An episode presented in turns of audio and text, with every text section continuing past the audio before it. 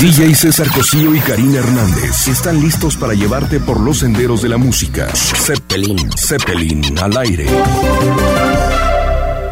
Comenzamos.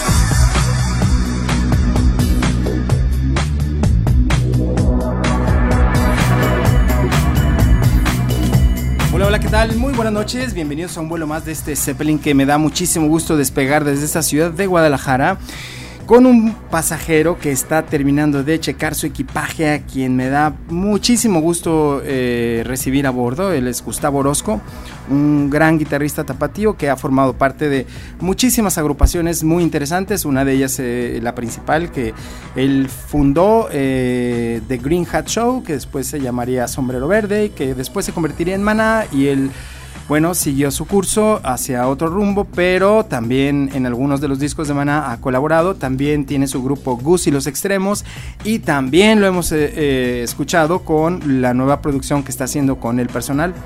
Así es de que de esto y más vamos a viajar, es su música por este Zeppelin que pues bueno, será un viaje lleno de nostalgia, de anécdotas, pero sobre todo de muy buena música. Así es de que, pues ahora sí que le voy a dar la más cordial bienvenida. Terminó de checar su equipaje, señor Gustavo. Bienvenido a bordo de este Zeppelin. Hola, ¿qué tal? Muchas gracias por Me da invitarnos. Mucho gusto tenerte a bordo. Aquí estamos, Un bueno. eh, hay que tener cuidado con el Zeppelin porque hay que cuidar bien el hidrógeno y otras cosas, pero aquí estamos muy contentos. Y la verdad es de que sí, fíjate que este viaje seguramente platicaba ahorita, estaba haciendo la antelación mientras checabas equipaje, porque bueno, no diario abordas un Zeppelin, ¿estás de acuerdo? No, no, no, no. Eh, yo vi cuando lo empezaste a construir, tenía la estructura. Ahora No, si vuela y de- vuela. Si hablamos de historia, este, ¿qué te digo? Me vas a- ahí a machacar algunas. Pero bueno, damos los teléfonos en cabina. Nos daría muchísimo gusto que eh, nos llamen, nos cuenten cuál es su vivencia, si conocen a Gustavo Orozco, si han oído hablar de él, si saben de su música. Y bueno, pues el teléfono 3641-7414 y 3640-2131, donde nuestra guapa edecán aeromosa eh, Aide Ocampo y Héctor, nuestro copiloto de este Zeppelin, estarán al pendiente de las llamadas. Pero, pues vamos a la música, Gus. Queremos escuchar algo La ya. prehistoria, vamos a la prehistoria musical de Gustavo Orozco. Vamos a, a recordar por allá 1970 y ¿qué te parece? 77. 77, sí, Ah, sí, sí. Eso, 78. eso es hablar de historia, ya, ya. Eso ya es vintage, porque ahora te quieren vender. Antonio María Claret, Sí, el templo. sí. Seguramente una Sol. kermés, claro, el, el famoso sombrerete ese, ¿no? Sí. Es como una réplica de la basílica de, de- de Guadalupe, versión este, Chiquita. chiquita. ¿verdad? Sí. Ahí Caben- fue. Es chiquita, caben tú, mi tía y tu abuelita. Exactamente, exactamente. Y bueno, ahí eh, empezó a tocar ese grupo que, que más adelante yo vi en una fiesta, pero vamos a escuchar un poquito de esto, ¿no?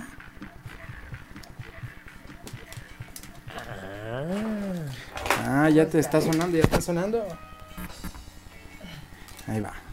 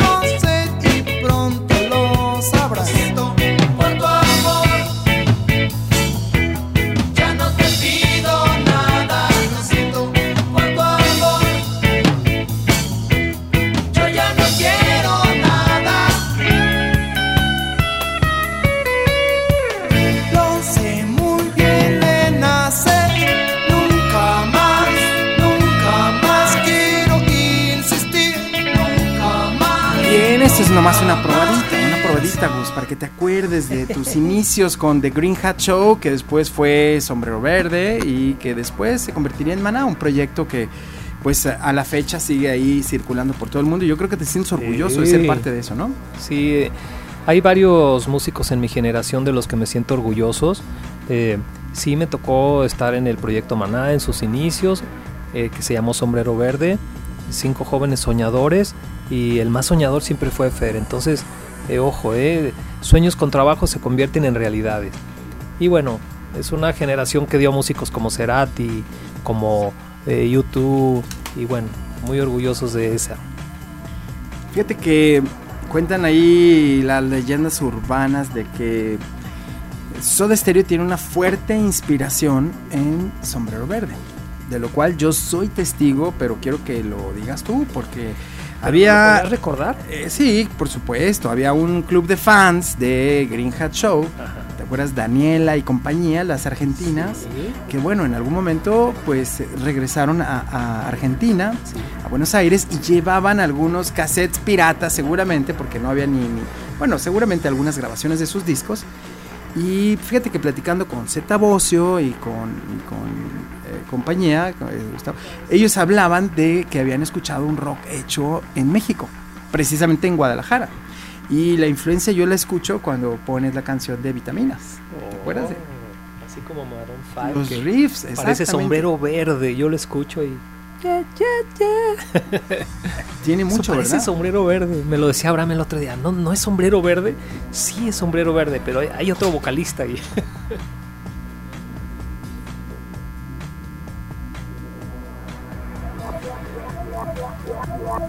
ah, bueno, perdón. Aquí, eh, ya ven cómo es esto. Así es, estamos hablando, nomás que estamos aquí seleccionando porque traes todo el material de toda tu vida. Bueno, no, gran parte. ¿Qué siguió después de Sombrero Verde? Este, Eh, ¿Seguiste tu carrera de arquitectura? Porque eres Sí, un sí, sí. Eh, bueno, eh, para los que están escuchando, yo soy... eh, para a los jóvenes les puedo contar que el, el primer disco que grabé fue un acetato y bueno, eso se hacía en el siglo pasado. Entonces, por allá por el año 78 nació el primer disco que se grabó con Sombrero Verde.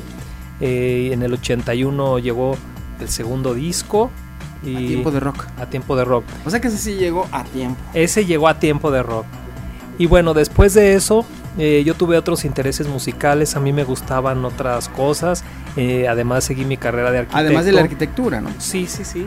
Eh, entonces, eh, de ahí empecé a participar haciéndole arreglos a mucha gente. Eh, quedé fuera, pero en algún momento eh, trabajé, por ejemplo, un proyecto con José Force, con diferentes músicos que ahora son también de rostros ocultos.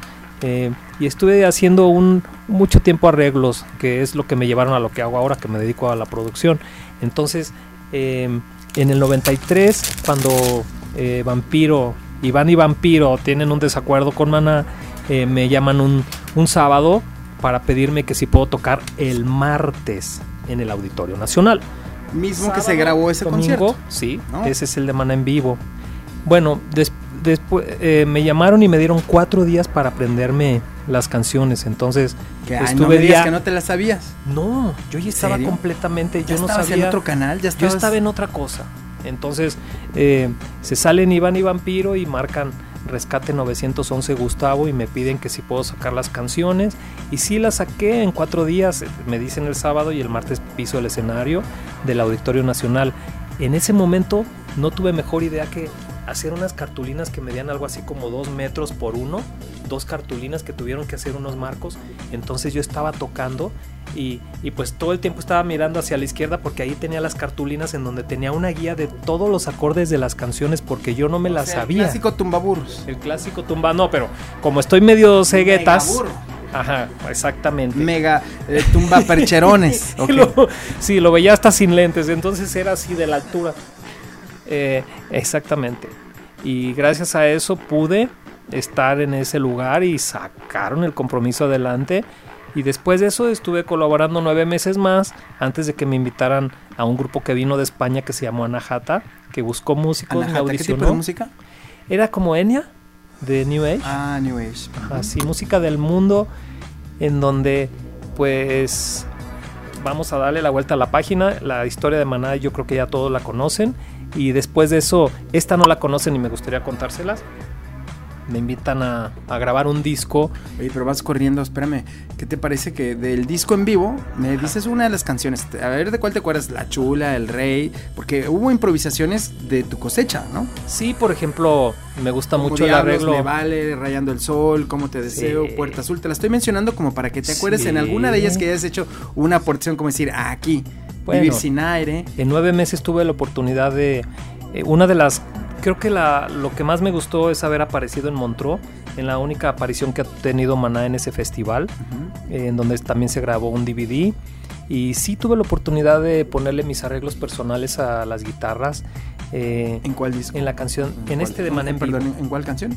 en todas, en Oye mi amor, le hice unos arreglos así de, eh, con delay en la guitarra, tipo el guitarrista de YouTube. Em, eh, me estoy tratando de acordar porque el rey también. Es la de José Alfredo. Sí, Ah. sí, sí, sí. A ver, vamos a escuchar un poco del Rey, versión Maná en vivo con arreglos especiales de Gustavo Orozco. Pulmón abierto. Es una canción de José Alfredo Jiménez. Me encantaría que se oyera hasta Tijuana. Yo sé bien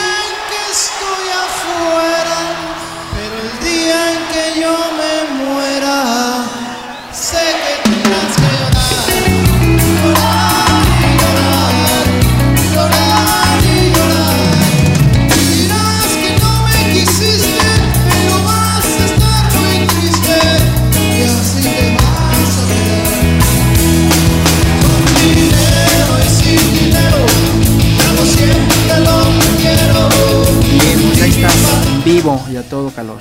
Sí, en ese. em, por ejemplo, Esto no fue en el Palacio de los Deportes. no, fue. Ese disco se grabó en nueve países y esta canción creo que quedó una toma del. O sea, es una compilación Universal. de toda la gira de, de- de ese tiempo. Sí, sí, sí. Es una compilación. eh, desde Los Ángeles hasta Argentina. ¿Y Bueno, también España. ¿Qué, qué- qué se siente estar sobre el escenario de los estudios Universal tocando El Rey en una versión latina tapatía? Ah, es, es, es- muy emocionante. Realmente, eh, gracias a que Fer siguió sus sueños y nunca aflojó. Un ejemplo de constancia. Y pues bueno, me encantó que me haya compartido estar en esa gira y, y realmente es un mundo que yo no conocía porque yo me quedé en los tiempos en los que Sombrero Verde era empujar una camioneta combi, eh, subir el equipo, bajar el equipo, armarlo, tocar, desarmar el equipo, subirlo, manejar. Entonces, eh, ya de llegar y que te tengan la guitarra puesta en el hombro y afinada. Rockstar. Eh, Ajá, sí. ¿Te tocó hacer el Tetris con Uli? ¿El Tetris? En la combi. Ah, claro. Ulises es un excelente acomodador de equipo. Yo creo que es el mejor. Es más, ni uno le ha puesto. Increíble. Bus le ha puesto que ni uno de los roadies que trae actualmente Maná se avienta un Tetris de toda la producción de Sombrero Verde en una combi. No, increíble. Y además nos metíamos como con cigarros. Exacto. Así. Nos decía, no te muevas derechito. Y entonces ya te metía como si fueras un cigarro a la camioneta y ya viajábamos así. Eso sí, viendo la carretera. Eh, eh, entra en reversa para que puedas ver el camino. Ah, bueno, son Y- historias de, de, de Maná que van a quedar ahí y son parte del éxito, ¿no crees? sí, sí, sí. Para llegar a donde ha llegado, tiene que haber pasado por esa combi. Sí, hace unos días, precisamente. ¿Volviste a acomodar la eh, combi? No, mira, yo Ese es un buen ejercicio para Uli y para compañía. Cuando están estresados, que la gira, que, que Tokio, que, que Brasil, que, que Rock en Río. No, espérate, a ver, vamos a armar, vamos a cargar todo en la combi y regresamos. Los amplis, la batería. No, no, no. Esa es una buena chamba, ¿eh? Bueno, por ejemplo, eh, en un momento en el que Sombrero Verde venía Debe llegar subiendo, esa combi a Puerto Vallarta, la gira, Ah, ¿te sí. acuerdas? No, no, no, no. es que tienes, tú tienes ya, eh, podríamos escribir el libro, ¿no, César? Ya Yo está. ya tengo el ya corrector, tengo una, un poeta que nos puede ayudar y podemos escribir eh, la historia, la historia de Sombrero Verde. Pues, Entonces podemos ser los autores, eh, buscamos un editor y listo, hacemos el libro de Sombrero Verde. Y nomás yo pediría componer una canción que se llame ¿Por qué me salí de Maná? sería un ah, éxito. pero seguramente es sí, un blues, Sería un blues, exactamente. ¿sí o no? Sí, sí, sí. Tarán, tarán. y todo por estudiar, y todo por estudiar. Claro, o sea, la versión completa de, digo, la versión contraria a la de mi compadre Lora, ¿no? Ajá, sí, me exactamente. que- Y todo por estudiar, y todo por estudiar.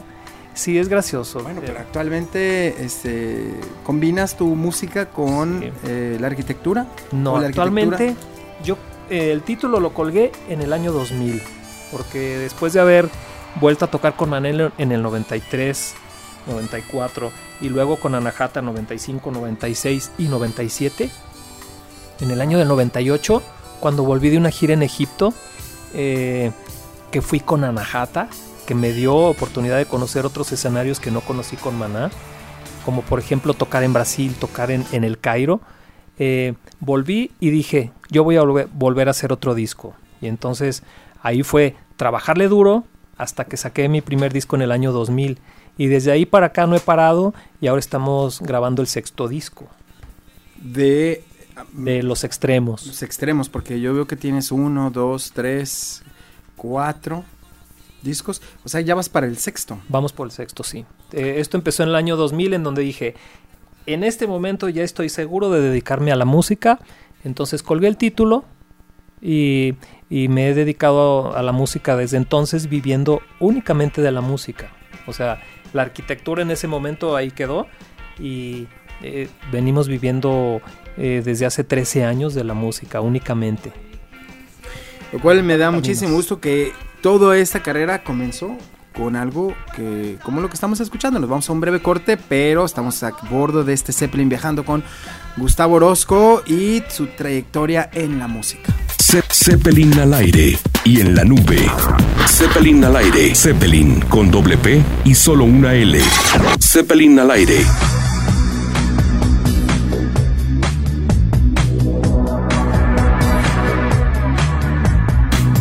Bien, seguimos a bordo de este Zeppelin viajando lentamente con un gran amigo que es Gustavo Orozco y su trayectoria a través de la música del rock tapatío, pero además el rock 100% tapatío, el que hizo historia, el que está haciendo historia y el que seguirá haciendo historia, porque esto no, no, no termina aquí, esto es desde los inicios prehistóricos que ya le hice sonrojar de The Green Hat Show. Bueno, el nombre completo, Los Espías del Sombrero Verde.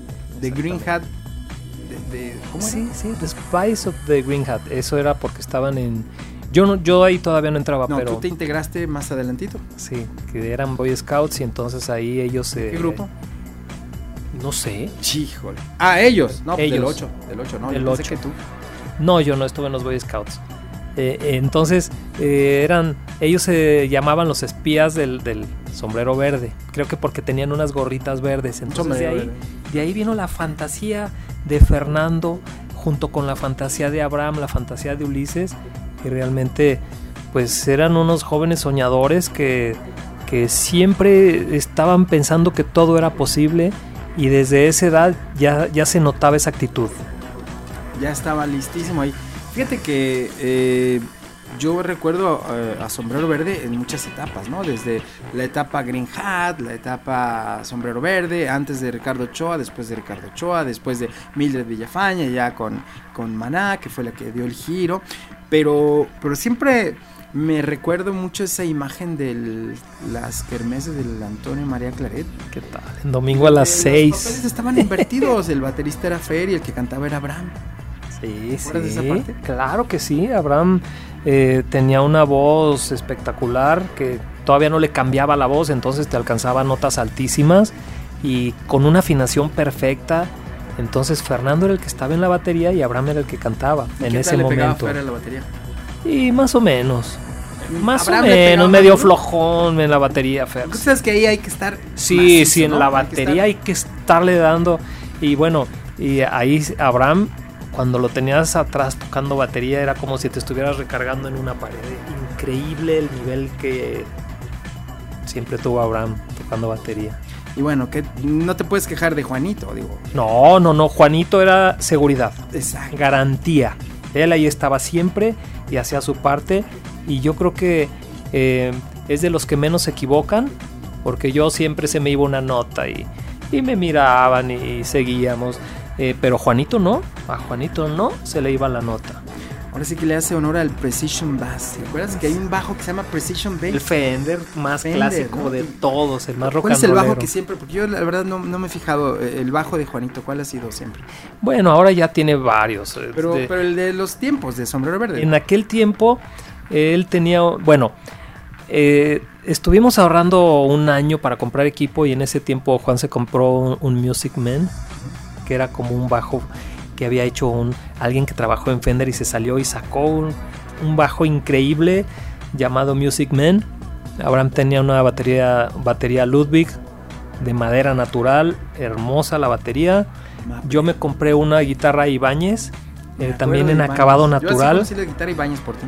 Es- Bueno, esa guitarra hoy en día sigo tocando con ella. Cuando tocamos en la Gran Plaza los sábados y los domingos, Chris y yo, mi esposa, ahí, eh, ahí estoy tocando con esa guitarra que fue la primera y la única que ha estado Pues qué desde paciencia y qué Verde. suerte que la conserves, ¿eh? Porque mi amigo Arturo Ibarra le robaron sus guitarras. Sí, me coche. contó, me contaron. Nuestro amigo. ¿qué te digo? Nuestro- Sí, Arturo es una leyenda viviente del, del rock. El vecinito de la otra cuadra. Pues fíjate que cómo, cómo te vas marcando, ¿no? Esa guitarra a la vez y seguramente te llena de nostalgia. Tan es así, César, que esa guitarra se llama Clara, acaba de cumplir 33 años. Ah, tiene nombre y apellido Ya, y todo. Clara es, Digo, es un Clara honor, Orozco, ¿no? Es ¿Será? única. Clara Orozco es única. Ah, ¿cómo? Le compuse una canción. a Aquí Clara. viene. Bueno, Sí, ahora que regresemos del corte escuchamos Clara, pero además te quiero- pedacitos como este. Sí, un pedacito. Pero además, ¿sabes qué? Después del corte quiero eh, ofrecer la oportunidad de que una de las pocas canciones que tú cantaste grabada, la vamos a escuchar, porque no siempre Maná estuvo al frente Fer cantando. eh, perdón, Sombrero Verde no siempre estuvo Fer, como ya lo platicamos, que también estuvo Abraham, pero también estuviste tú. Y es lo que vamos a escuchar regresando. Estamos en Zeppelin al aire. Ze- Zeppelin al aire y en la nube. Zeppelin al aire. Zeppelin con doble P y solo una L. Zeppelin al aire.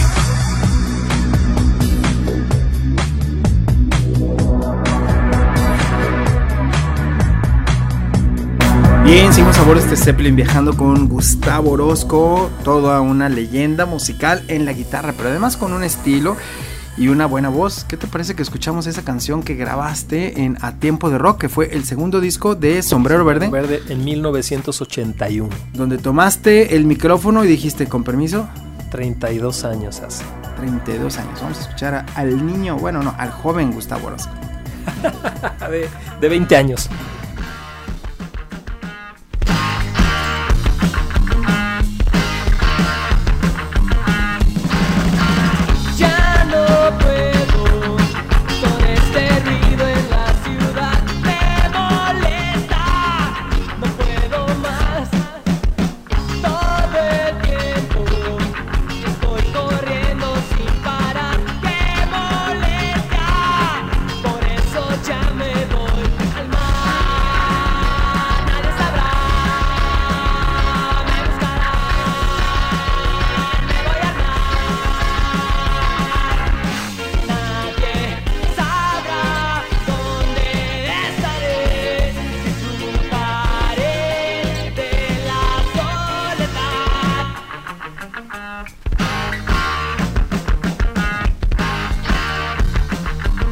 Ahí tienes, Gustavo, con todo y guitarra y voz y todo, me voy al mar.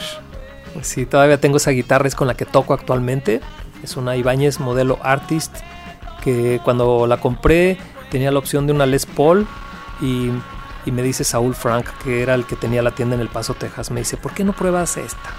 Y entonces probé la Les Paul, probé la, la Ibáñez y, y me gustó más la Ibáñez y me traje la Ibáñez y dejé la Les Paul allá. Entonces, eh, a lo largo del tiempo, pues es mi guitarra favorita. Eh, he tocado todo tipo de guitarras y siempre vuelvo y digo, no, esta. De plano, que es el cuello? Sí, sí, ¿Qué, sí. qué es lo que te hace? Pues Disfrutar es una una guitarra, que hecha en Japón, que Ibáñez es marca japonesa. sí, es marca japonesa. Y Yo hubiera quería pensado que de aquí de, de Paracho. No, ah, bueno, es Ibáñez. Ivanes con N. Pero bueno, sí podíamos haber pensado que es de Ah, Paracho. Será Ichiban. Ichiban. Ichiban es uno. Ajá. El número uno. Ibanes. Ibanes. Bueno, pues por ahí puede ser. Ah, le hallas al japonés. Y bueno, eh, esa guitarra todavía sigue vigente. Por ejemplo, a veces toco con una Les Paul o tengo una Paul Red Smith que es la que usa Santana, pero eh, al final, no, no, no, mejor toco con Ibáñez. De plano, es la vengadora, es la que sale al quite, Sí, ¿no? sí, sí, tiene una potencia en las pastillas. No sé si, es- si el público sean músicos, que ya les estoy hablando de datos técnicos de las guitarras eléctricas, pero así como los que tienen moto les gusta eh, ver los detalles del- de los rines y a, y a los que, eh, no sé, los que tienen su bicicleta de montaña. Estamos hablando. Gus, y cuando grabaron eso, ¿tú crees que los que entonces fungieron como productores musicales o ingenieros entendían el rock como tal? Bueno, eh, fue muy extraño porque nosotros firmamos el primer disco con una compañía llamada Ariola. Teníamos como compañeros a José José, a Rocío Durcal, a Denise de refería, Calaf. O sea, esa gente no estaba preparada para grabar, o si lo habían hecho, No. lo, lo hicieron en los 60 ¿no? Con el rock and roll. Sí, con el rock and roll de Enrique Guzmán. El primer disco sí, ese sí estuvimos rodeado de gente que conocía el rock. El, el gran productor Ricardo Ochoa trajo un ingeniero de Estados Unidos, todo salió bien ahí.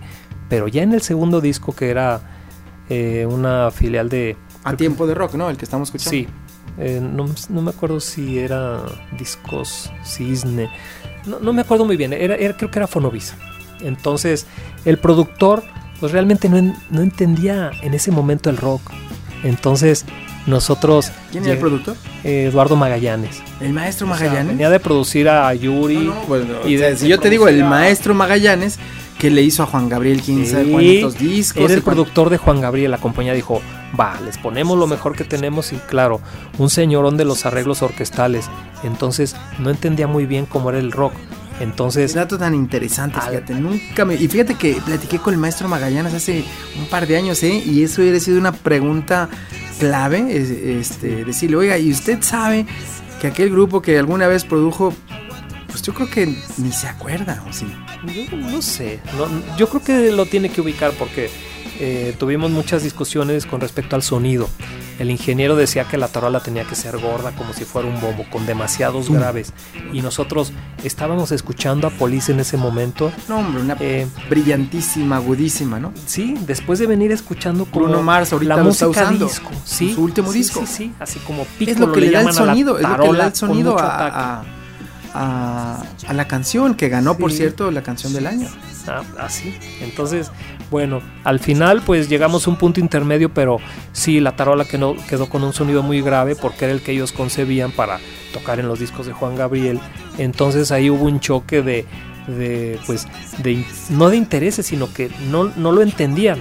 Un- uno siente la música de cierta manera y quiere que el ataque de la tarola sea muy potente, así como todos los que ahora hacen su música quieren que la batería explote y te dicen unos términos muy graciosos. A ver, ¿qué te parece que eh, hacemos una pausita ahí? Escuchamos cómo suena hoy esta canción de Bruno Mars que se llama Lock Out, Lock Out of Heaven, donde por cierto está haciendo simple y sencillamente una emulación a lo que hizo The Police en los 80, ¿te acuerdas? Ajá.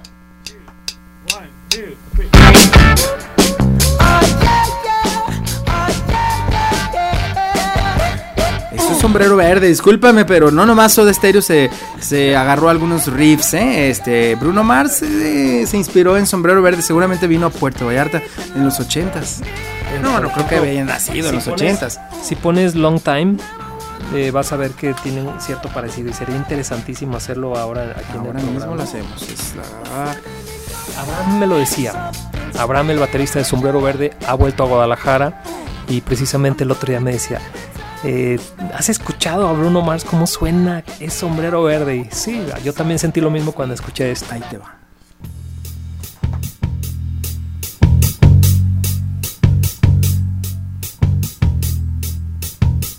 Bueno, esta es la entrada, pero ya hablando de la canción en sí, pues,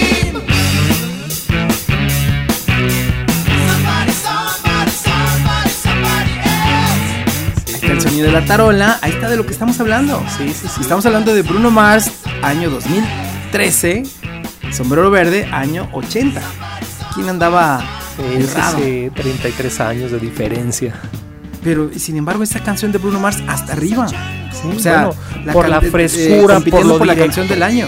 Sí, sí, sí, por la frescura y por lo directo llegaron y volvieron a lo análogo. Ahora que todo es digital, ellos buscaron un sonido análogo y lo lograron. En vez de hacerlo brillante el sonido final lo hicieron opaco. Y el resultado fue ese y gustó, qué gracioso, pero a veces cuando uno sale en sentido contrario de la dirección en la que todos van es cuando logras comprender.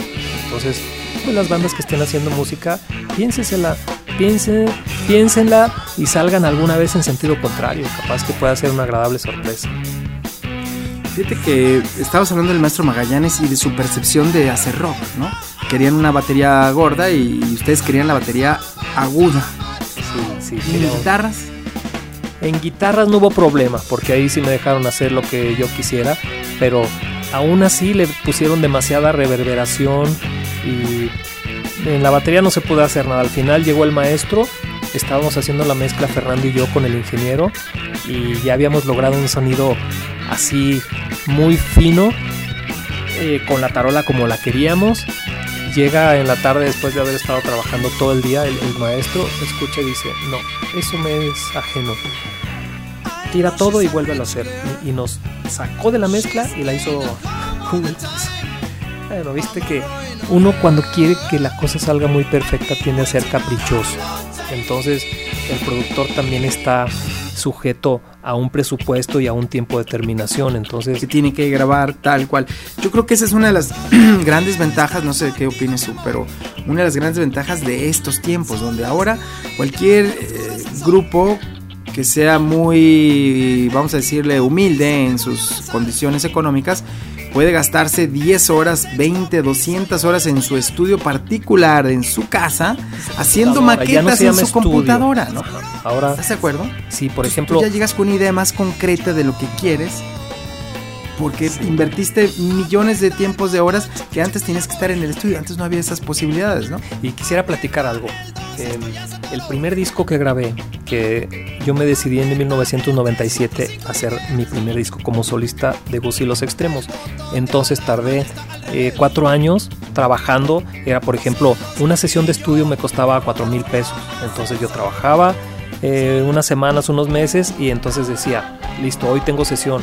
Y en seis horas de estudio me gastaba esos cuatro mil pesos. Total, fueron cuatro años trabajando hasta que saqué mi primer disco. Y después, un día me dice mi esposa Chris cuando le dije, eh, me gustaría hacer el segundo disco, pero realmente eh, gastar 10 mil dólares, o sea, 100 mil pesos, que en aquel tiempo me costó el, el primer disco de Sombrero Verde. Digo, no, perdón, de Gus y los Extremos. Eh, entonces mi esposa me dice, ¿por qué no te pones a estudiar en internet? Yo sabía cómo hacer la producción de un disco en cinta, en estudio, pero no sabía cómo hacerlo en computadora. Me dice, en este momento no tienes el dinero, pero tienes el tiempo. Entonces me impulsó. Y sí, me la debía haber pasado un año estudiando desde que empieza la primera nota hasta que terminas con la masterización del disco. Ahora estamos haciendo el sexto disco. Entonces, cualquiera puede hacer un disco en su casa metiéndose a tutoriales de YouTube. Aprovechen ese potencial.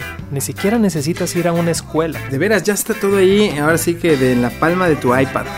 en la palma de tu iPad.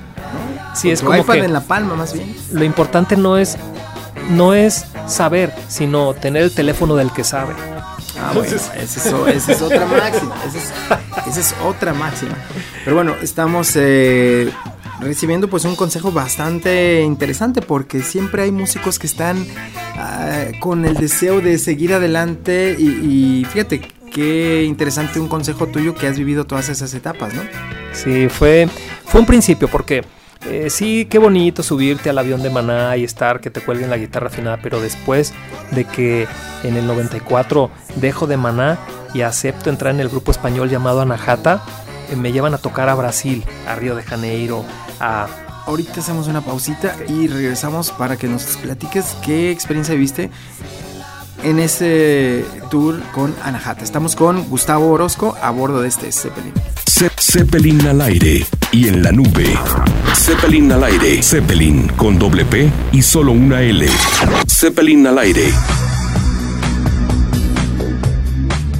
Bien, seguimos a bordo de este Zeppelin viajando con un gran amigo, Gustavo Orozco, y estábamos platicando del tour por Brasil con Anahata.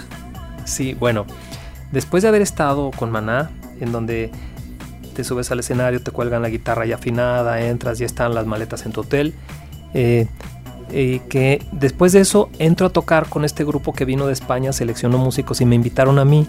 Vino un director brasileño que era el, contrabajista de la Filarmónica de Londres. Eh, era una cosa, pues, ¿qué les puedo decir?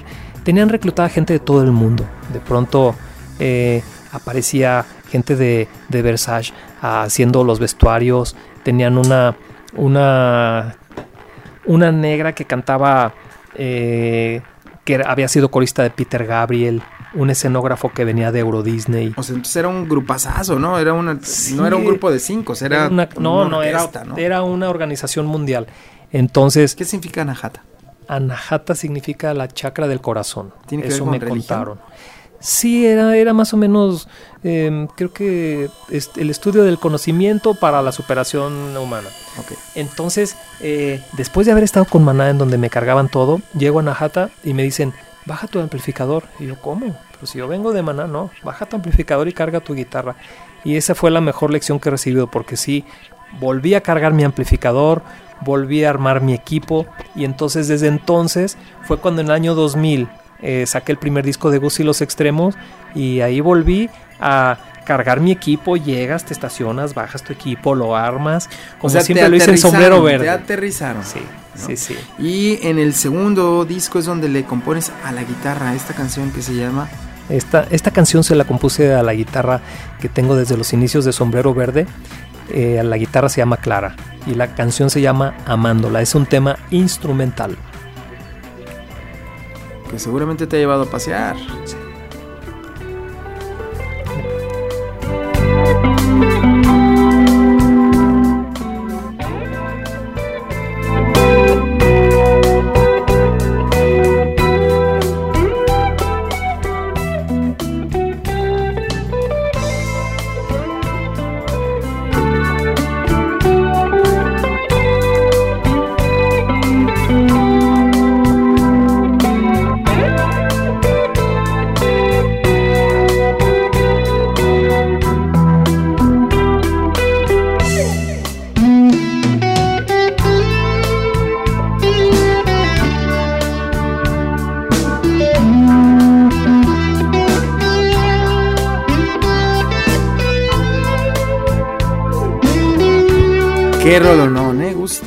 Recuerda a los setentas con esas baladas como, no sé, desde Santana, ¿no? Este, Sí, tiene de todo. de sí. Los Ángeles Negros, de, de ese sonido de, Sí, de- de Terrico, Las Caminantes. los caminantes. ¿Sí, sí te late esa onda también? Sí, porque O sea, es parte Las de melodías- tu inspiración. Sí, claro que sí. Yo creo que en aquel momento usaron unas melodías que son, eh, que se quedaron. Que las... Ajá, llorar, por ejemplo. exactamente, exactamente, que estoy seguro que a los jóvenes eh, los sensibiliza, que lo escuchan y dicen, a ver, ¿cómo está eso? Y bueno, por eso yo quise eh, grabar algo de lo que escuché cuando tenía 10 años. No, bueno, estamos hablando del siglo pasado ahí. ¿no? Eh, exactamente, somos del siglo pasado. Pero qué buena canción. ¿Y qué? ¿Se vende? ¿Está en iTunes? ¿Dónde la Ah, consigo? bueno, este disco lo pueden comprar en la Gran Plaza. Eh, generalmente nosotros estamos tocando ahí sábados y domingos, de 6 a 8. Ahí Todos- pueden todo encontrar. el fin de semana. Sí, pueden ir a escuchar porque nosotros ya llegamos al plan en el que la música la regalamos y estamos tratando de educar a la gente que cuando nos escuchen, pues lleguen y pongan una moneda en un barrilito eh, y que no nos digan qué somos, porque el otro día llamando a una feria aquí en el país, eh, pidiendo un espacio en la calle para tocar nuestra música y vender nuestros discos, nos dice el director del, del patronato de la feria de que ¿De cuál? ¿De cuál? que, que no se permite el ambulantaje ¿De en la feria de San Marcos. Eh, Entonces fuimos a pedir un espacio para estar tocando en el lugar en donde camina la gente, regalándole nuestra música a la gente, con un barrilito en donde pongan monedas. Por ejemplo, eh, no sé si han visto una película. Como el documental ese, ¿no? ¿Ya lo viste? Exacto. ¿Qué, qué tal? Que está Buenísimo. tocando Hasta en Bono Israel. sale cantando ahí. Ajá, parece? exactamente. Entonces el tipo nos llamó ambulantaje y nos ha pegado la ofendida de la vida porque somos músicos que le regalamos nuestra música a la gente. Pueden ir a la gran plaza de 6 a 8, sábados y domingos y les vamos a estar regalando nuestra música. Si quieren, nos ponen una moneda y si quieren se llevan el disco. Entonces, eh, ahora la música le estamos regalando. Pues me parece padrísimo. Y toda la colección de discos también la tienen ahí. Todo lo tenemos ahí, desde, desde los extremos hasta el personal. A la gente que conoce el personal, el personal está de vuelta. Eh, el año pasado terminamos la producción nueva del personal. Después de 16 años sin haber sacado un disco, me invitaron a la producción, eh, fui el coproductor y estamos estrenando también el nuevo disco del personal y ¿Quiénes también tocan? lo estamos Está vendiendo. Boy, obviamente. Andrés. Andrés Aro y yo fuimos los productores y eh, somos cuatro músicos actualmente. Eh, un vocalista que llegó con la voz idéntica a Julio Aro, eh, que se llama Leo Quirarte. En los coros está ya una pieza tradicional del personal, una la vocalista, un elemento Básico. básico, Andrés Aro y yo. A ver, vamos escuchando esta canción, a ver qué tal suena el personal 2013. Sufriendo y penando que vas a llegar. Esperen porque se me barrió ya. Ahí está.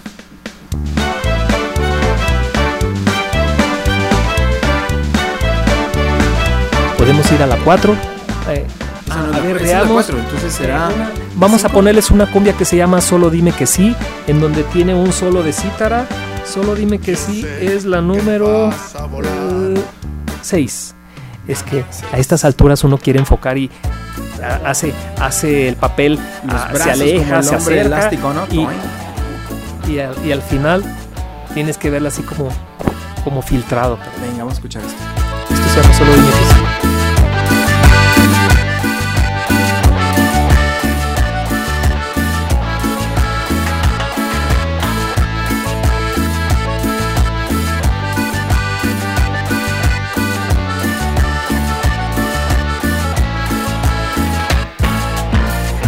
Buzón celular está lleno de mensajes.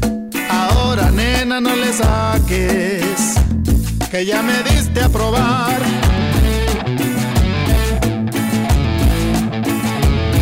Me llenaste de besos y arrumacos. Luego te fuiste y sin ti me quedé como perro flaco flaco y arrugado,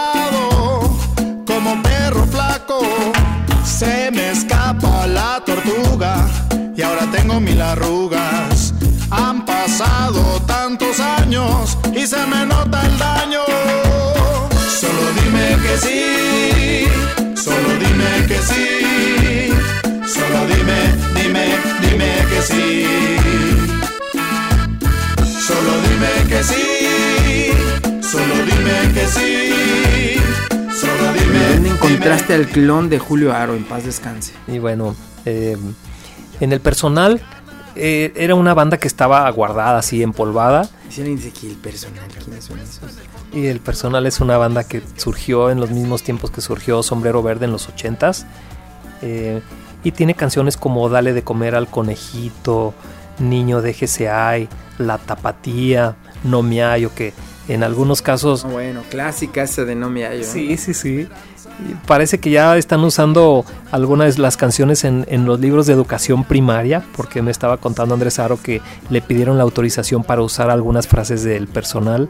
Parece que niño déjese ahí para, para hablar del tema de la sexualidad. Entonces, bueno, eh, el personal renació porque la Feria Internacional de la Música, que es lo mismo que la Feria Internacional del Libro, pero enfocada a la música, eh, buscó al personal, porque el personal fue el primer grupo que tocó en la primera edición de la Feria del Libro. Entonces como amuleto lo buscaron y le, le financiaron los ensayos, financiaron la resucitación del personal, tal cual. Entonces sí estuvimos ensayando varios meses, fue un gusto que me invitaran a participar ahí, porque también es una banda tapatía que es muy querida en todo el país. Y entonces, eh, después de que nos presentamos en la FIM, Niño, que niño, nos fue. niño, déjese ahí, déjese ahí.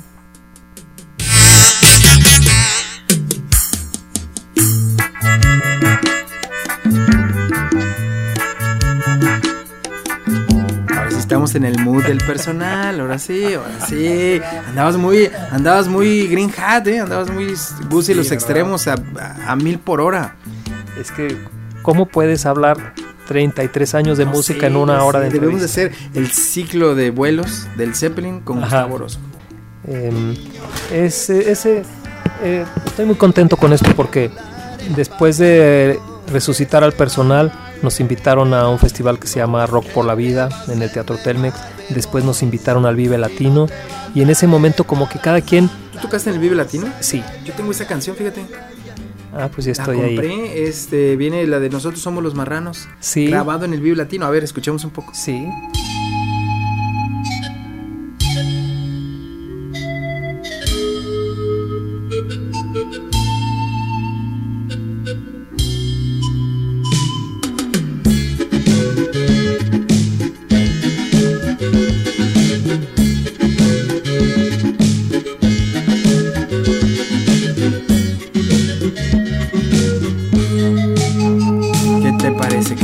La música original del disco Vive Latino del versión 2012. Qué maravilla, César. Un Sí. placer. Pero además ahí tuvieron algunos invitados especiales, ¿no?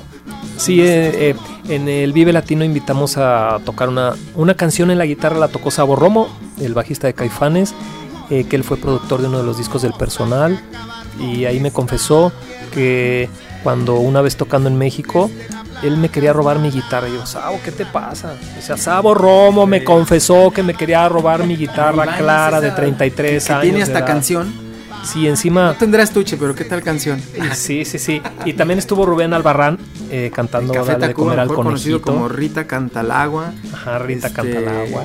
¿Cuántos nombres conoces de Rubén Albarrán? Ay, no sé, pero esta vez se llamaba ya como, creo que andaba en, el, en, en un nombre hindú. Sí, porque de repente tiene nombres ahí muy simpáticos. Se cambia los nombres, es una maravilla. Es como si tienes un muñequito que es un Tamagotchi que cumple dos años, luego tres, y de tres se regresa a dos y luego a uno y así se la pasa. Pero bueno, Sí, le hace increíble. Fíjate que acabo de vivir una experiencia muy, muy bonita de la cual no había tenido oportunidad de platicar aquí en Zeppelin. Hace unos días este, me brindaron la oportunidad de producir unas fiestas eh, con motivo del Día del Niño en la zona norte del estado. Eh, la zona Sí. exactamente. O Cota de la Sierra. Y fíjate que yo quise respetar la identidad de los pueblos indígenas a los que yo iba. No iba a llegar con música de, de Gangnam Style ni, ni con Will I Am, por muy Joan Sebastian que estuviera ahí, ¿no? O sea, yo quise tocar con su música. Y sabrás que lo hice bastante divertido porque me encontré con grupos que ya, ya tenía yo conocimiento como eh, Venado Azul, que son puros huicholes, son puros huir- Ah, qué interesante. Huiráricas, este, y grupo como Nubes de la Sierra, Sí, sí, grupos sí. como Huichol Musical que tocan tan divertido, Gus, que no tienes una idea. Y aquí viene el caso que eh, Rubén Albarrán hizo un dueto con ellos Ah, caray, en una canción que se llama Cucinela, muy popular la canción donde canta él con ellos. Y bueno, es tan interesante su cultura porque entonces ellos brincaban y bailaban como si estuvieran escuchando a Maná aquí en el Telmex, haz de cuenta. O a Sombrero Verde en el Club de Leones de Chapalita. O a, ¿qué te digo? La música en su momento. Y música 100% hecha en la sierra, ¿no? Lo cual fue una experiencia que comparto pues bastante, bastante divertida, que me parece que la gente hay que darle lo que le gusta, ¿no? Hay que darle lo que tiene enfrente, no llevarles cosas raras, ¿no? Les llego yo con una música ahí extraña y esto, ¿qué? ¿De dónde? Pues es que esto viene desde, desde Inglaterra, no, no, no, yo te traigo lo tuyo y te hago bailar con lo tuyo. ¿Has escuchado música de ellos, de, de los buchones? Y algo sí, sí. En, Anahata, Ahí estuvo, en Rock por la Vida estuvo Venado Azul. sí, antes de que tocáramos nosotros, ahí estuvo Venado Azul y ¿Poco estuvieron antes? sí, sí, sí, sí. De hecho, en, en el grupo Anahata que toqué después de Maná, eh, fue hacer una grabación de un ritual de ceremonia del fuego nuevo. No me acuerdo cómo se llamaba, pero fue permiso especial para ir y llevar micrófonos y grabarlos mientras estaban haciendo un ritual especial y de ahí salió una de las canciones que se grabaron. Sí tuve contacto a nivel muy muy puro de cosas que yo no entiendo, pero pues la Te dejo un pedacito nomás para que te acuerdes de estos chavos.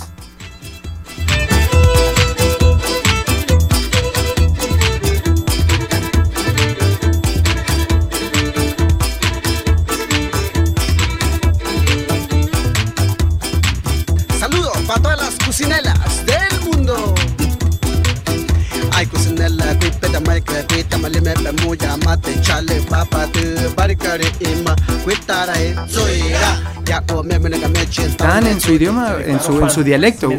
Wixárika. La verdad es que sí, por eso es que. Y, y bueno, estamos hablando ya de música del mundo, ¿no? Y, y qué coincidencia que Venado Azul, junto con Rubén Albarrán, que lo estamos escuchando, bueno, eh, hayan coincidido con el personal en, en diferentes foros, ¿no? Sí, en la inauguración de la Feria Internacional de la Música, ellos tocaron antes que el personal. Entonces, bueno, es un gusto, la verdad. Bueno, tienes que trabajar con ellos alguna vez, ¿eh? Sí, sí, sí. Sí, los hacen otros, ¿por qué no? Tú también puedes acercarte. Y hay más, Nubes de la Sierra, grupazo, ¿eh? Porque además sus instrumentos, ya sabes, su violín, sus, o sea, nada que ver con la música que conocemos en otros lados. Y con ritmo bailable, muy interesante. Así es. Pero bueno, vamos a, a- a esperar que esto del personal tenga muchísimo éxito. Ya lo vi que está a la venta en iTunes. Eh, y pues te deseo lo mejor en esta carrera con el personal, con Gus y los extremos y los proyectos que vengan. Oye, como músico, Gus, antes de despedirnos, porque este es un vuelo forzoso, te- tenemos que hacer un aterrizaje forzoso, se nos acaba aquí el, Ah, el vuelito. Este, ¿Algún mensaje para los músicos nuevos? ¿Qué mensaje Bueno, tú le darías? Eh, yo no me Con canso tu de experiencia decirle- de 30 y mil años. Eh, yo soy productor, yo hago discos para bandas jóvenes, entonces eh, lo que les quiero decir a los jóvenes es que eh, es muy fácil llegar y montar la imitación de una música hecha en Argent eh, perdón, en Inglaterra o en Estados Unidos y, y luego ponerle la letra en español. Eh, yo les aconsejo mucho que eh, fíjense cómo la música en Brasil, en Argentina o en España conservan sus raíces. Ellos buscan sus orígenes y luego se ponen a hacer rock. Entonces, sí entiendan cuál es el lenguaje que manejan los ingleses y los norteamericanos al hacer su música, pero al hacerlo ustedes, pues copiar un sonido que ellos ya hicieron y luego meterle una letra en español me parece poco. Yo creo que tendrían que meterse a estudiar las raíces de los sonidos que nacieron en este país y entonces usar los instrumentos modernos para hacer su rock. Que se note de dónde viene, porque si no, pues van a sonar como una banda más inglesa. Pierden una banda más- identidad. sí, No crean estilo. exactamente. Eso, por eso es interesante que escuchen a Venado Azul, que escuchen a Lila Downs, que escuchen a Café Tacuba, que eh, eh, el personal. eh, eh, sí, es importante que no se conformen con una simple imitación, porque eso es una simple imitación de un sonido que hicieron en otro lugar, sino que traten de buscar sus raíces, estudien cuáles son los instrumentos eh, que le dan eh, personalidad a la música mexicana y que cuando la escuchen de otro lugar digan, esto viene de México. Ese es el reto que tienen las bandas jóvenes. Ojalá y lo logren muchos. Muchísimas gracias eh, por este vuelo, por esta compañía.